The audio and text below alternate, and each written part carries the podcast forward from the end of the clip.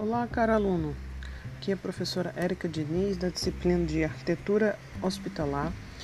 Hoje a gente inicia aí uma série de podcasts da disciplina. Ah, nesse podcast 1 a gente vai falar um pouco sobre o contexto eh, dos hospitais, né, em termos eh, nacionais e internacional, e ah, também um pouquinho sobre aí a, a normativa né, referente aos estabelecimentos eh, de assistência à saúde, aí, o RDC 50. Tá? Então, assim, é, se a gente for parar para pensar do ponto de vista histórico, né, o conceito de hospital ele, ele se construi, construiu ao longo da, da, dos períodos né, históricos aí a, da humanidade e é, cada período é, histórico desse, né, se assimilou aí características é, sociais e tecnológicas, né? E aí o hospital como a gente é, conhece hoje, basicamente, né, ele surgiu aí no século XVIII, uh, né, como a gente viu lá no nosso material, né, que aí era um hospital é, terapêutico dedicado à cura e o tratamento dos doentes, mas ainda tinha uma estrutura, é, vamos dizer assim, muito uh, precária, né, rudimentar. E aí uh, o, o, hospital ele tinha muitos doentes, né, ele, tinha, ele comportava muitos doentes e isso trazia problemas, né, principalmente ali com relação a proliferação de uh, doenças, né? Até porque os doentes não havia ali uma separação uh, por doenças, né? Então assim, uh, os doentes acabavam se contaminando por outras por outros microorganismos, né? E aí ficava difícil o processo de cura. Esse esse panorama, né? Ele só vai mudar aí é, mais ou menos no século XIX quando a gente viu aí que surgiu um novo tipo de hospital, né, em, em virtude da, das novas descobertas ali da medicina uh, e até mesmo da, da, própria arquitetura, né, com relação àquela teoria é, bacteriológica, né, que é, era utilizada ali para identificar a causa das doenças, né. Uh, teve também aí uh, o desenvolvimento da anestesia, enfim, a mecanismo de controle da dor, né? A, a questão das cirurgias, enfim. Então todo esse panorama foi favorável aí a um novo tipo uh, de hospital, né? E uh, vamos dizer assim um novo modelo, né?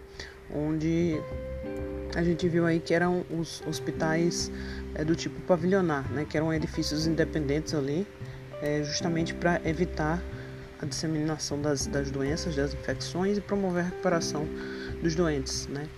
E aí, é, com o passar do tempo, a gente viu aí que é, com esse rigor né, das condições sanitárias, que ele foi se aprimorando, é, foram, criando, foram se criando normas né, justamente para garantir uma melhor assistência aí à saúde é, para os pacientes, né, para os doentes. Em termos de Brasil, né, é, houve essa, essa, essa evolução, né? A gente viu lá é, três, três momentos distintos ali para a evolução do hospital, né? Até chegar aí no hospital que a gente conhece hoje, que é o hospital do tipo monobloco, né? É, mas o, o, talvez o, ponto principal que a gente tem aí é a, a questão do, do órgão governamental, né? Vinculado ao Ministério da Saúde, é, que uh, vamos dizer assim, que é a Agência Nacional de Vigilância Sanitária, Anvisa, né, que foi a responsável aí por normatizar e fiscalizar esses aspectos aí com relação às condições sanitárias, né, que é justamente aí a Anvisa, é, que ela foi criada em 1999, né, e aí quando foi em 2002 já a Anvisa aprovou o, o nosso regulamento, a, o RDC, né, que é o regulamento técnico ali é destinado à normatização de projetos arquitetônicos, né? E aí o que é que acontece? Esse regulamento ele vai é, ajudar justamente ali no planejamento, né, na programação, na elaboração, avaliação e aprovação dos projetos é, físicos dos estabelecimentos assistenciais de saúde, né, que, que a gente conhece pela sigla EAS. Então, a, a própria intervenção arquitetônica, né, ah, como a gente viu aí na evolução da, da, da história da, da, arquitetura hospitalar, é, desencadeou essas normativas, né? E aí é, esse RDC é justamente para isso, para a gente ter um, um, um, projeto de, de hospital, né? Dentro é, dessa normativa, justamente para evitar ah, as questões ali relacionadas a a, a contaminação né, aos, aos, aos doentes. A gente tem um hospital ali que ele é, presta o serviço de forma adequada, né, mas que evite aí a colocar a população é, em risco. Né. Então, assim, é, esse RDC a gente vai tentar ver ao longo dos nossos podcasts. Né? O que é importante destacar aqui é que ele vai determinar é, o processo de projeto, né? de, de avaliação, de aprovação, e ele vai dizer para a gente ali que é, na elaboração desses projetos hospitalares a gente vai ter três é, etapas imprescindíveis, né? que essas etapas são aquelas etapas de, de projeto de arquitetura, né? que aí a gente tem o estudo preliminar, o projeto básico e o projeto executivo, tá? que são aí os três, as três etapas que o próprio RDC coloca que devem ser é, é, seguidos, né?